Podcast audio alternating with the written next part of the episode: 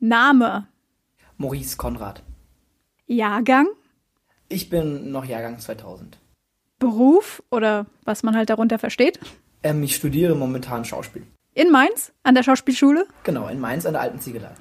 Sehr schön. Dann hast du ein Motto, nach dem du irgendwie so lebst momentan, oder? Das, das würde ich jetzt nicht sagen, aber ich versuche tatsächlich den Tag so gut es geht auszunutzen und eigentlich nicht unproduktiv zu werden, aber ich weiß nicht, ob das ein Motto ist. Also ich kann es gar nicht leiden, wenn ich irgendwo bin und eine Pause habe und nichts machen kann, also an produktiven Dingen. Das ist immer ganz schrecklich. Mainz gehört, der Podcast für, über, in Mainz, der schönen Stadt am Rhein.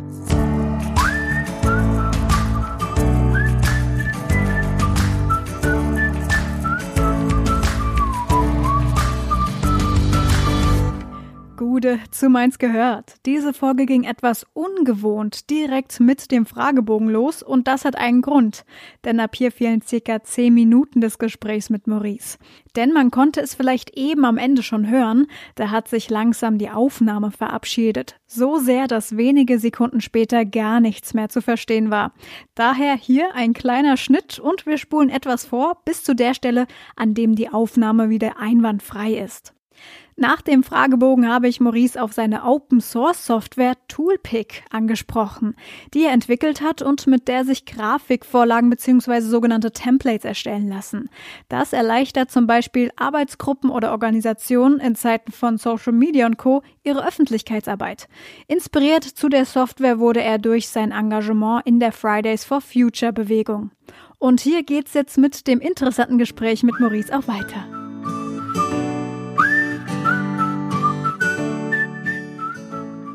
Also ich bin immer noch der Meinung, dass man das, also dass das wirklich auch außerhalb von Fridays for Future theoretisch ein hohes Potenzial hätte. Ich will aber jetzt auch keine Open Source Software von mir bewerben, aber ich bin sehr, sehr, sehr stolz auf das Ding, weil es wirklich ein, einfach ein schönes Teil ist. Und es, mittlerweile kann es sogar Videos, also man kann sogar Animationen automatisieren mit gewissen Inputs.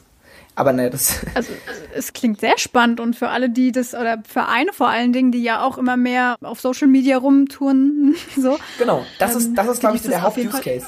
Ja. Also man muss sich überlegen, natürlich ein Sharepick, das von einem Grafiker oder einer Grafikerin in Photoshop oder Affinity gemacht wird, hat natürlich eine andere Individualität und ist auch präziser. Das ist klar, weil man da halt noch mehr darauf eingehen kann, was wird gebraucht. Aber häufig wird man feststellen, dass Social Media Arbeit und was die Grafiken angeht, häufig reproduzierbar ist. Man braucht halt irgendwie eine Grafik, das sagt, weiß ich nicht, Vereinssitzung um wie viel Uhr. Wir brauchen eine Grafik, die sagt, ähm, das ist das Logo. Und allein unsere Logo-Erstellung, wir hatten ja zeitweise über 400 aktive Ortsgruppen, was natürlich jetzt durch die Corona-Krise so nicht mehr ganz gegeben ist. Aber auch unsere GrafikerInnen waren nicht begeistert, wenn sie ähm, regelmäßig Nachricht bekommen, kannst du für unsere Ortsgruppe ein Logo machen mit Aufschrift, ähm, weiß ich nicht, ähm, Untergruppe Social Media und dies und jenes, dann ist man nämlich schnell im, im 2000 Logo-Bereich und das dauert dann jedes Mal halt immer noch eine Minute, weil man muss ja mindestens Photoshop öffnen, man muss ja mindestens die Vorlage einladen, dann irgendwas ändern und dann exportieren und dem, der Person schicken. Und solche Sachen wie Logos werden auch von unseren Grafikern im Toolpick generiert, weil da gibt's ja nicht viel Variablen, ist ja ein Logo. Genau jetzt sind wir schon bei Fridays for Future so ein bisschen angelangt. Ja, wie ist es denn gerade so? Also klar, auf die Straßen so war jetzt nicht drin in der letzten Zeit, da wurde ja einiges abgesagt, aber es gab einige Aktionen, die online stattgefunden haben. Kannst du da noch mal ein bisschen was zusammenfassen? Ja, wir haben ja im Zuge der Corona-Krise das Problem gehabt, dass wir natürlich nicht wie klassisch jetzt Demonstrationen auf der Straße organisieren konnten und das auch nicht klug gewesen wäre. Und stattdessen haben wir unter dem Hashtag Netzstreik online, beziehungsweise, gab es gerade noch mal anderen Hashtag, der mir gerade nicht einfällt, aber unter, unter dem, ähm, genau, Netzstreik fürs Klima gab es auch noch. Unter diesen Hashtags haben wir versucht, online eine Welt zu erschaffen, in der wir halt ähm, Protest organisieren und zwar nur digital. Das war natürlich eine große Herausforderung. Ähm, inwieweit das jetzt an die Reichweite der klassischen und Großdemos rankommt, das ist natürlich eine gute Frage. Das ist es sicherlich nicht. Aber ich fand es trotzdem allgemein erfolgreich, weil wir immerhin eine relativ hohe Medienöffentlichkeit erreicht haben und fast ausschließlich bei Social Media aktiv waren. Natürlich haben wir hin und wieder auch noch Aktionen im reellen Leben gemacht, die waren dann aber eben auf wenige Personenzahlen reduziert oder es wurde irgendwo ein Banner gehisst. Ähm, und insgesamt fand ich es eigentlich ein schönes Debüt, um auch mal zu zeigen, wie kann politischer Protest in Zeiten einer Pandemie eigentlich funktionieren.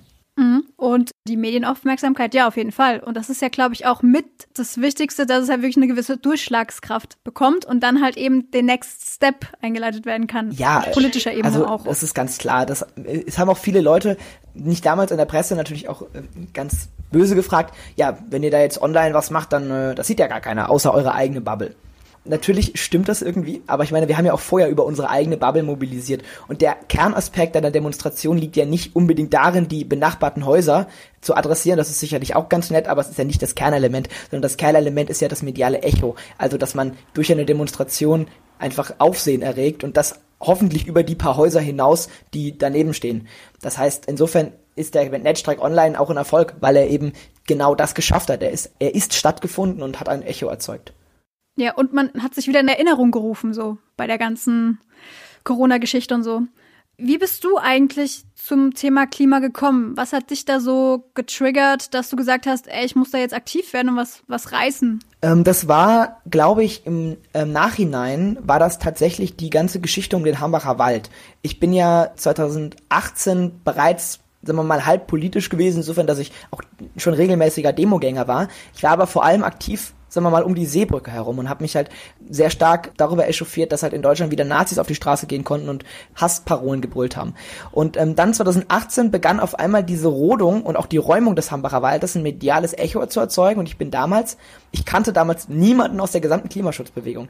Ich hatte mit diesen Leuten auch nicht viel zu tun, außer dass man natürlich in den Kreisen, in denen ich verkehrt habe, weil auch Leute waren, die waren dann mal beim BUND oder bei Greenpeace.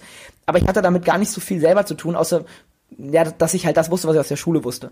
Und ich bin dann, weil mich interessiert hat, wie diese Räumung und Rodung zustatten geht und was die Leute da in diesem Wald eigentlich wollen, bin ich damals ganz alleine, weil keiner wollte mitkommen von meinen damaligen Freunden, ähm, nach Köln gefahren und in diese Besetzung, einfach um mir das mal anzuschauen und bin damals, also ich wusste nicht, wie das läuft, ähm, ich war auch gar nicht jetzt total positiv, sondern ich habe gesagt, okay, ich gucke mir das jetzt so an. Und ich bin am Wochenende dahin, habe mich da ja mit den Leuten irgendwie unterhalten und habe dann da auch geschlafen im Wald und habe mich dann im Anschluss bin ich wieder nach Hause gefahren, auch alleine. Ich kannte niemanden. Ich habe auch, ich habe da Leute natürlich kennengelernt, aber ich bin dann wieder allein noch weg, weil ich war da irgendwie war so eine komische Aktion, auf die ich Lust hatte. Und dann habe ich mich zu Hause stark beschäftigt mit der Frage, was jetzt auch noch, was der Rattenschwanz hinter dem Kampf gegen RWE, der da ja sehr sagen wir mal, akut war, was ist der Rattenschwanz dahinter, worum geht's da? Also, was ist die größere Ebene? Und dann habe ich mich eben stark, ja, doch sensibilisiert gefühlt für die Klimaproblematik. Und dann Ende 2000, Ende 2018 ist ja Fridays for Future entstanden und dann habe ich gesagt, okay, das ist eine sehr wichtige Aktion und habe mit einigen Freunden in Mainz die erste WhatsApp-Gruppe quasi aufgemacht. Und dadurch ist dann die Struktur auch so ein bisschen aus dem Boden ges gesprossen. Mhm. Hat es das ein bisschen erleichtert, dass es auch junge Menschen alles waren, die das vorangetrieben haben? Ja, natürlich. So der Zugang? Natürlich, weil wir, ja. weil das natürlich zeigt, dass man nicht der Einzige ist und dass man nicht in irgendeiner Weise einen anderen Zugang auch hat äh, zu der Thematik, sondern dass das von vielen Leuten geteilt wird. Wobei man am Anfang sagen muss, dass ich glaube, das ist in vielen Ortsgruppen zu dem Zeitpunkt so gewesen, dass es ein, eine klare Clique an Leuten war, die sich kannten, weil doch viele auch gesagt haben, boah, mal schauen, wie das wird also ich weiß noch am Anfang, bevor der 18.1. war, habe ich wirklich gesagt, hoffentlich werden wir 50. Das war so eine, weil Schulstreik, das war ja auch damals gar nicht, den Begriff gab es ja gar nicht in der Form. Wir haben ja im Prinzip den Neologismus Schulstreik erst besetzt. Also das Wort war natürlich schon vorher schon irgendwie da, aber so richtig besetzt war es nicht. Und ähm, die Klimaschutzbewegung hat es dann geschafft, diesem Wort eine Bedeutung zu geben.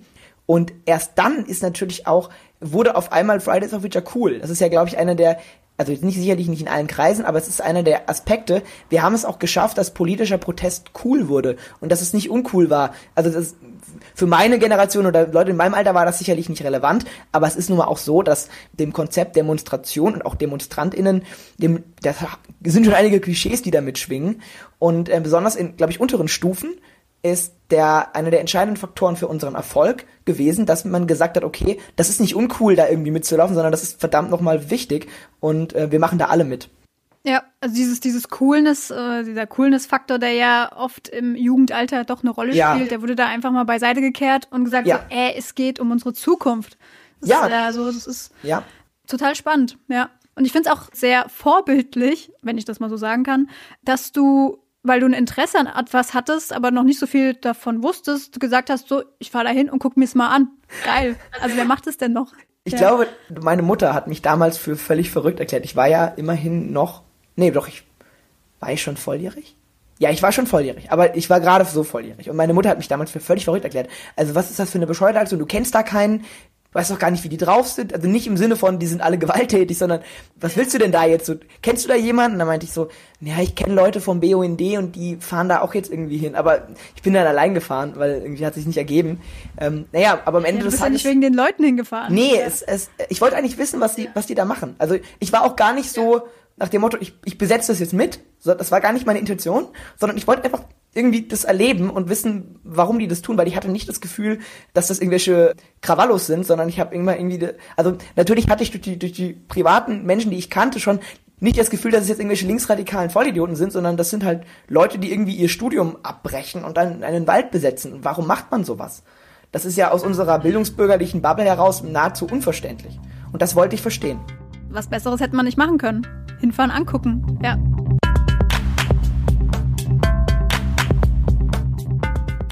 Gibt es so einen Masterplan oder Schlachtplan oder wie, wie kann man sich das vorstellen? Wie steht ihr jetzt aktuell im Austausch oder wie plant ihr? Weil es ist ja noch sehr undurchsichtig, wie das jetzt dieses Jahr zumindest noch so vonstatten geht, was Versammlungsrecht und all den ganzen Kram angeht. Naja, tatsächlich planen wir im Prinzip immer unter dem Vorbehalt, dass das, was wir planen, nicht stattfindet. Es gibt momentan Planungen zu einer ähm, Großdemo in, ich glaube, Bonn, genau, weil dort auch eine Klima, wichtige Klimakonferenz stattfinden wird. Die Planungen äh, beziehen sich auf Ende des Jahres. Aber das steht natürlich alles unter Vorbehalt, weil wir natürlich nicht wissen, wie sich die Pandemie entwickelt und dementsprechend natürlich auch also es kann beides sein. Es kann sein, dass wir eine Demonstration machen können, die fast so ist wie die Demonstration vor einem Jahr. Es kann aber auch genau das Gegenteil passieren, dass wir ähm, unter hohen Auflagen mit hohen Abständen demonstrieren oder dass wir gar nicht demonstrieren. Und das machen wir momentan. Ansonsten haben wir versucht, die Zeit der Corona-Krise zu nutzen, um so ein bisschen intern einfach mal uns neu zu erfinden. Fridays for Future befindet sich gerade in einem Prozess, in dem wir eine neue Corporate Identity entwickeln und etablieren. Und da ist eben das Toolpick auch maßgeblich involviert. Deswegen habe ich mit dem Projekt mehr oder weniger viel zu tun. Ich habe da auch die letzten acht Wochen, in denen ich kein Studium hatte, weil mein Studium ausgefallen ist, habe ich circa 540 Stunden investiert, allein um die Aktualisierung dieser CI und des Toolpicks voranzutreiben. Genau, und da, ähm, das machen auch noch andere aus der Grafik AG bei uns. Ich hoffe, dass dieser Prozess langsam sich finalisiert und dass eben auch Unklarheiten geklärt werden und dass wir ähm, damit auch dann vielleicht nach der Corona-Krise nicht nur von, also nicht nur ein bisschen von vorne starten, sondern auch mit einem neuen Look, der uns wahrscheinlich auch noch präsenter macht, hoffentlich.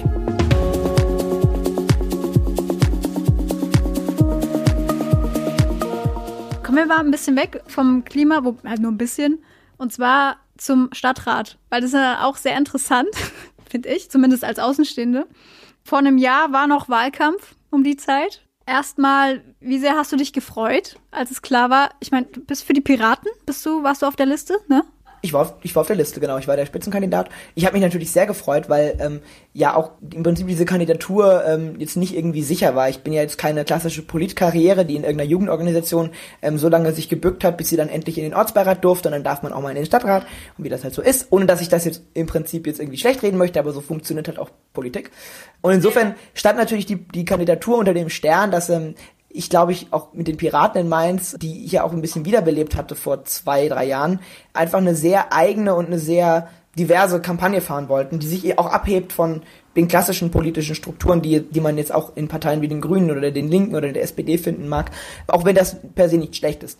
Von daher habe ich mich sehr gefreut. Es war äh, natürlich eine ganz neue Erfahrung. Ich bin ja auch das jüngste Stadtratsmitglied und ich habe in der Zeit, in der ich jetzt sozusagen dieses Mandat ausübe, sogar als Fraktionsvorsitzender einer natürlich sehr kleinen Fraktion mit Volt zusammen, habe ich, glaube ich, unfassbar viel über Kommunalpolitik gelernt. Und ich habe vor allem gelernt, dass das kein Hexenwerk ist, sondern dass es letzten Endes der Erfolg von kommunalpolitischem Engagement basiert eigentlich auf der Lust. Also wer darauf keine Lust hat, der ist da auch falsch, weil man wird häufig auch mit Sachen konfrontiert, die ich sag mal, eher langweilig sind. Also ich möchte jetzt die Eröffnung eines Kauflandes nicht in irgendeiner Weise diskreditieren, aber natürlich ist es eine Eröffnung eines Kauflands.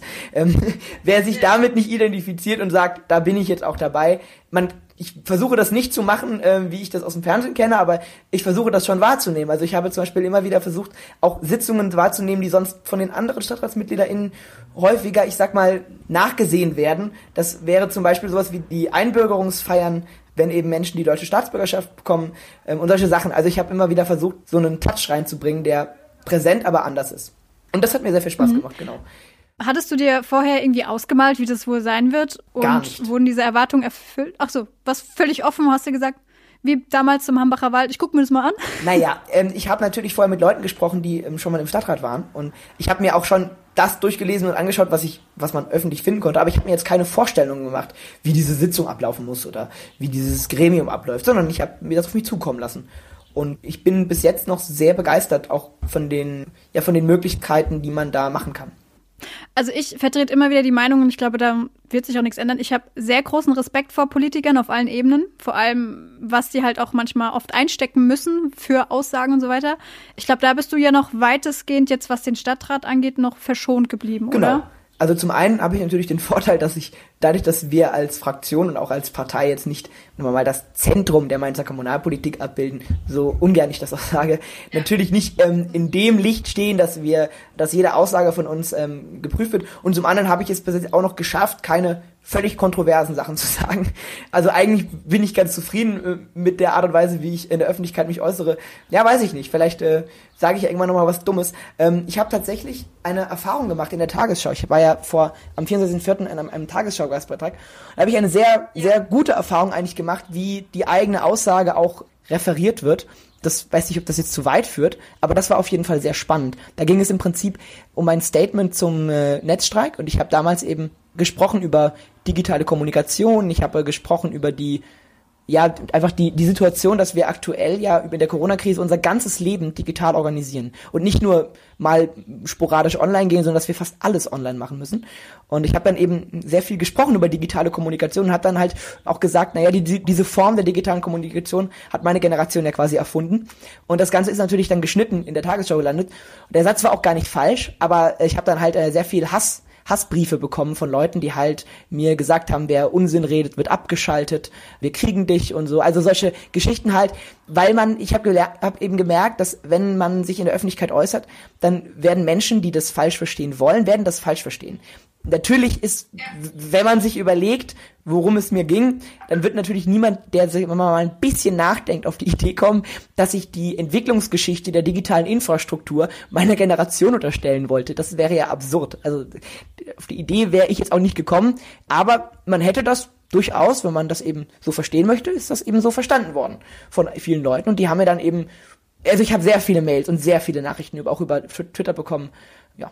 Also es war eine gute Erfahrung eigentlich ich glaube, es war auch so voll das äh, voll die Soft-Erfahrung, weil ich ja nicht wirklich was Schlimmes gesagt habe. Aber es war halt trotzdem ein bisschen missverständlich oder es war nicht perfekt ausgedrückt. Und dann habe ich halt gemerkt, uiuiui, wenn du einmal irgendwie einen Satz sagst, der Leuten irgendwie warum auch immer auf den Keks geht, dann bist du sofort ein Hassobjekt, wenn du halt in einer, so eine Präsenz hast, wie du in der Tagesschau hast. Ähm, ja, allein deswegen schon haben Politiker, finde ich, schon Respekt verdient, weil sich da so hinzustellen und sich dem auszusetzen, das äh, muss erstmal einer machen. Ja, so. es gehört natürlich auch dazu. Also es ist natürlich auch, die meisten Politiker haben sich das ja selber ausgewählt, ähm, haben sich ja selber ausgesucht. Manche spielen ja auch damit, ja, manche spielen damit und ja, das ist, was das für Politiker sind oder auch nicht, das ist halt eine andere Frage oder aus welcher Richtung die kommen. Ich habe eigentlich das Gefühl, dass mir die Erfahrung sehr gut getan hat, weil ich sozusagen ohne große Nachteile gemerkt habe, wie diese Mechanismen eben funktionieren und äh, wie man eben dann auf einmal in Rechtfertigungsdruck äh, gerät, obwohl man eigentlich sich gar nicht rechtfertigen müsste. Und dann habe ich bei Twitter, habe ich das auch nochmal erklärt und hat mir ganz viele Leute mir geschrieben, warum sagst du das? Warum tust du das? Also warum rechtfertigst du dich überhaupt dafür? Jeder, der nicht komplett blöd ist, hat genau verstanden, dass du nicht die Entwicklungsgeschichte äh, verschieben wolltest, was ja völlig absurd wäre. Ja, aber mir haben dann wieder viele Leute gesagt, ey, don't feed the trolls. Aber in dem Moment habe ich mich sogar noch schlecht gefühlt und es war mir, ich dachte, oh nein, ist da was dran und so weiter. Also das ist, das ist das, was ich damit gelernt habe.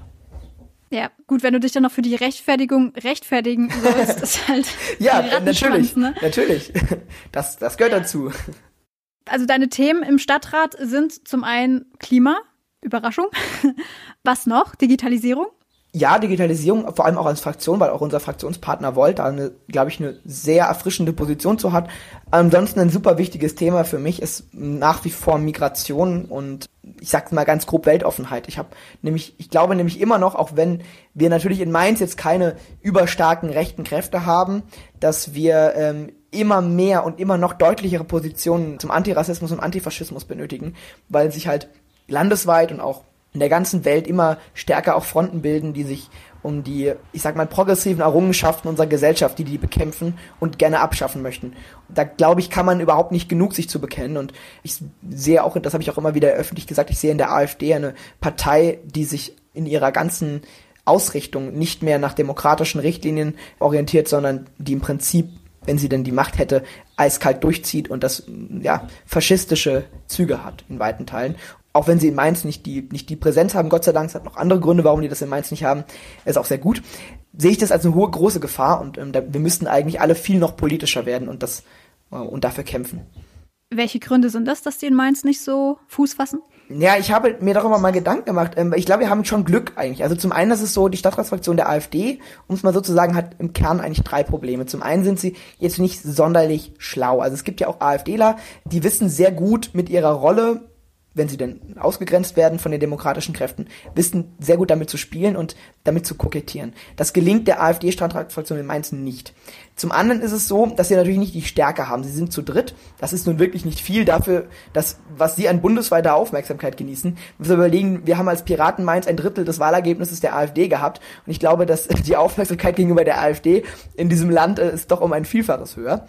Und der allerwichtigste Punkt, das ist zumindest meine private Analyse, ich kann natürlich nicht beanspruchen, dass die für alle gilt, ist, einer der Hauptmechanismen, mit denen die AfD funktioniert, ist, dass sie eine Welt her skizziert, in der sie die einzige Oppositionspartei ist, in der alle anderen gleich sind.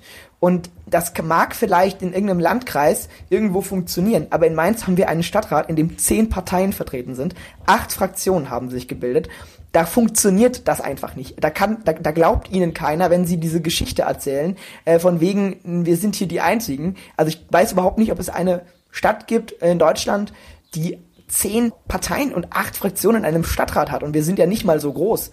Wir sind ja noch unter 300.000 Einwohnern. Und das ist also die kommunalpolitische Diversität in dieser Stadt. Sei es durch eine starke ÖDP, die schon immer stark war, sei es durch die Partei, sei es durch die Freien Wähler, sei es durch die Piraten, ähm, die eben vor zwei Jahren irgendwie wieder Leute bekommen haben, sei es durch Volt, die hier angetreten sind, was sie auch nicht überall gemacht haben. Das sorgt einfach in seiner Gesamtmenge für ein unfassbar spannendes kommunalpolitisches, also ich sag mal, so spannend wie Kommunalpolitiker sein kann, unfassbar spannende kommunalpolitische Welt und da interessiert sich einfach keiner für sie, wenn die einzigen Themen, die sie haben, Rassismus und Fremdenhass sind. Wo würdest du denn Mainz gerade so einordnen in ihrer, was jetzt deine Themen betrifft, wie jetzt Migration so als Normalbürger? Kommt einem Mainz ja schon sehr offen und sehr bunt vor? Spiegelt sich das ja, auch? Ja, Mainz ist eine unfassbar weltoffene und bunte Stadt und das ist das, was ich, glaube ich, also ich habe einfach Angst davor, dass das eines Tages anders ist ähm, und deshalb ähm, gibt es auch so viele Menschen in dieser Stadt, die sich antirassistisch und antifaschistisch engagieren, weil natürlich auch eine also letztlich ist es halt so, ähm, es gibt, glaube ich, immer zwei Ebenen. Das eine ist der lokale Faktor, inwieweit ist in einer Kommune oder in einem Landkreis oder in einer Stadt, ist quasi eine, eine Stimmung produzierbar. Da ist Mainz, glaube ich, nicht relevant. Das funktioniert in irgendwelchen Landkreisen in Sachsen. Da kann man es dann eben schaffen, dass auch wenn die AfD theoretisch nur bei 20 Prozent liegt, dass äh, man halt, ja, wenn dann halt der halbe Ortsbeirat aus den AfD-Lern besteht, dann wird der Oberbürgermeister gemobbt. Also da kann man solche Pogromstimmungen erzeugen. Das funktioniert hier Gott sei Dank noch nicht. Und hoffentlich auch nie.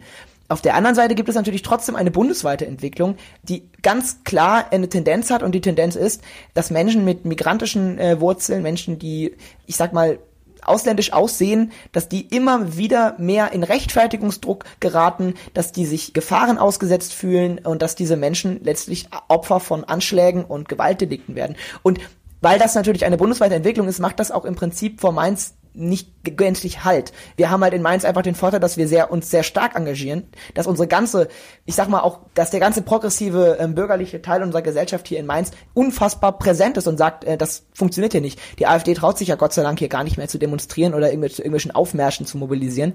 Aber das ist ja eben das Ergebnis von diesem, von diesem Engagement. Da bin ich ja nun auch nicht der Einzige. Da bin ich ja nur ein Teil von. Und es gibt ganz viele wichtige Akteure in der Stadt. Auch unser Oberbürgermeister ist, wie ich finde, ähm, bei allen politischen Differenzen, die wir im Stadtrat haben, äh, halte ich ihn für äh, definitiv klar positioniert und glaube, dass er die richtige Form von Weltoffenheit vertritt, auch für diese Stadt. Da lasse ich mich auch nicht sozusagen in eine Oppositionshaltung drücken, sondern das ist einfach so. Und ähm, dementsprechend, glaube ich, ist das Ergebnis, dass wir in dieser Stadt, auch als Studentenstadt, noch so ja wenig von diesen Pogromstimmungen spüren, ist einfach das Ergebnis von ziemlich vielen Leuten, die Zivilgesellschaft zeigen und die Zivilgesellschaft zelebrieren. Ja, ich glaube, das ist auch schon auch geschuldet der Mentalität so der Mainzer. Also sind sehr gerade durch Fastnacht, das Kulturelle und du hast schon gesagt Studentenstadt. Somit sind immer neue Gesichter irgendwie da. Ja. Aber jetzt zum Beispiel, ja. jetzt zum Beispiel mobilisieren äh, die Kräfte rund um Widerstand 2020, das ist eine rechtsideologisch verschwörungstheoretische Bewegung, mobilisieren auch in Mainz. Sie haben ja natürlich nicht den Zulauf, aber es ist nun mal leider so, dass wenn man eben rechtsextrem keinen oder keine Paroli bietet, dass sie dann eben langfristig doch auch gewinnen werden an Zulauf und eben ihre ganzen Narrative, sei das die einzige Opposition oder sei das ähm, die korrupte Welt und was auch immer. Also all diese Narrative, die diese Menschen politisch instrumentalisieren. Diese Narrative werden eben dann funktionieren, wenn wir nur noch zugucken und sagen, ja, ich gehe da nicht hin, aber naja, das ist, funktioniert halt nicht. Das ist historisch auch widerlegt und dementsprechend, ich wiederhole mich ein bisschen, sorry. Ja, nee, aber es ist ja auch wichtig, es ist ein wichtiges Thema, da darf man sich ruhig mal wiederholen, damit sich anderes nicht wiederholt.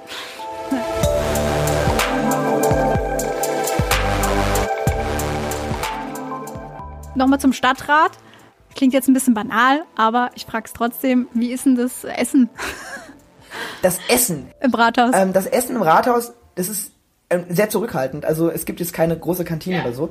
Im Rathaus fand ich das, habe ich das nie genossen, weil ähm, abgesehen von irgendwelchen Oberbürgermeister Wahlevents, wo dann irgendwie auch groß, größeres, größere Kantine war, ähm, habe ich das jetzt nicht irgendwie gegessen. Ich weiß auch gar nicht, ob es da was gab. Mittlerweile sind wir ja im Stadthaus. Äh, wir sind ja umgezogen. Und im Stadthaus gibt es eine sehr angenehme kleine Mini-Küche, die jeden Tag ein oder zwei Gerichte, also einmal vegetarisch und einmal nicht vegetarisch oder vielleicht auch beides mal vegetarisch zur Verfügung stellen. Das sind zwei, äh, das sind sehr nette junge Menschen, die das, die da bedienen. Das ist so ein bisschen unten im Empfangsbereich. Und das finde ich eigentlich immer total angenehm, weil es ist eben nicht diese Kantinensituation. Es ist auch nicht, dass man irgendwie in einem Büro ist, sondern man, man sitzt da und da sitzen noch andere Stadträte oder äh, MitarbeiterInnen des, ähm, der städtischen Verwaltung. Und ähm, ich habe mich früher, während meines Studiums, weil ich viele Freistunden immer hatte, immer bin ich sehr gerne in die Stadt gefahren mit meinem Fahrrad und habe mich dann da einfach reingesetzt und habe da ein bisschen am Laptop gearbeitet unten und habe dann mal eine Suppe gegessen. Und das fand ich immer super, super nett. Und ähm, das fand ich immer sehr gut, die Atmosphäre da. Und auch das Essen war fantastisch. Bist du ein Fan vom alten Rathaus? Also wo ihr jetzt gerade nicht drin seid? Oder? Ähm, ein Fan. Also ich finde das Rathaus architektonisch gar nicht so blöd, wie das alle immer finden. Aber vom Innenleben bin ich noch kein Fan, weil das wirklich sehr düster und immer sehr Krankenhausoptik war. Und das Stadthaus Große Bleiche ist da angenehmer. Auch, unsere Mitarbeitende in der Fraktion, ähm, die Hanna hat das auch bestätigt. Es ist wesentlich angenehmer, da zu arbeiten. Und allgemein ist das Stadthaus schon ziemlich cool. Aber ich kann mir auch vorstellen, dass nach einer Renovierung das Rathaus auch was hermacht. Aber mir ist das, also ich finde das persönlich äh, nebensächlich, weil das sind halt Räumlichkeiten und äh, die kommen und gehen so ein bisschen. Ja, das stimmt. Dann noch mal zu deiner Schauspielerei, weil du studierst es ja. Gut, das kann man jetzt auch als Ausgleich sehen, ne, zur politischen Karriere. Strebst du eine politische Karriere an? Auch vielleicht Bundesebene? Nein, nein, also ich strebe definitiv keine politische Karriere an und ich glaube, dann wäre ich auch nicht Mitglied der Piraten oder ähm, wäre für die Piraten in den Stadtrat gezogen. Ähm, ich glaube, da gibt es deutlich vielleicht oder für Karrierewege besser geeignete äh, politische Strukturen aktuell.